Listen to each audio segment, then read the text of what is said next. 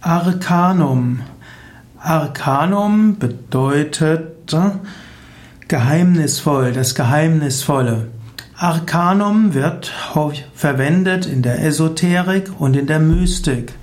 Arcanum ist manchmal der allgemeine Begriff für die Geheimlehre, für den Okkultismus, für die Esoterik. Arcanum ist aber auch die Bezeichnung für bestimmte hermetische Vorgänge. Manchmal wird Arcanum auch als die Hermetik bezeichnet. Arcanum wird manchmal auch als äh, das bezeichnet, was zur Herstellung des Steines der Weisen notwendig ist.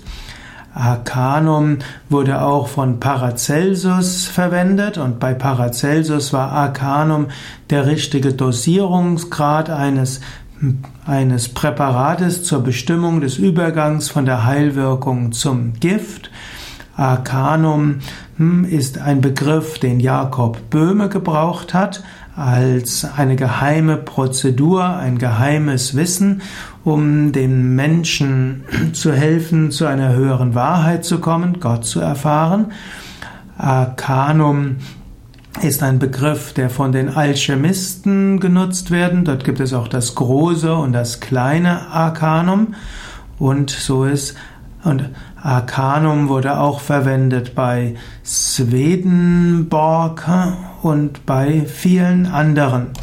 Arcanum äh, ist also letztlich das Geheimnisvolle, das dem Menschen helfen will, zu Gott zu kommen.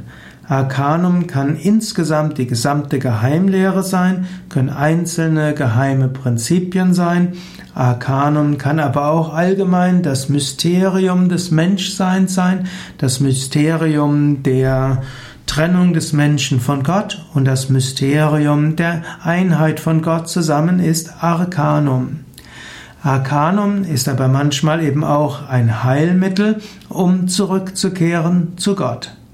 Als Arcanum werden auch die 22 großen und die 26 kleinen Arkana im Tarotspiel bezeichnet. Also die insgesamt 78 Tarotkarten werden auch als Arcanum bezeichnet.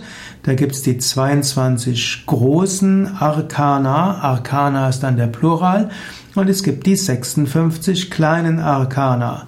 Und diese sind auch Geheimnisse, denn sie können auf unterschiedliche Weise gedeutet werden. Und so stehen diese 76 Arkana als 76 Geheimnisse des Menschseins, 76 Gruppen von Aufgaben, die der Mensch haben kann. In den 22 Arkana des Tarot-Spiels sind aber die wichtigsten Aufgaben gut beschrieben. Und man kann zum Beispiel die 22 großen Arkana nehmen und sie in einen meditativen Gemütszustand ziehen, einfach eine Karte nehmen und schauen, ob diese Karte eine gewisse Bedeutung hat für das jetzige Leben oder ob man die jetzigen Lebensumstände deuten kann vom Standpunkt dieses Arkanums.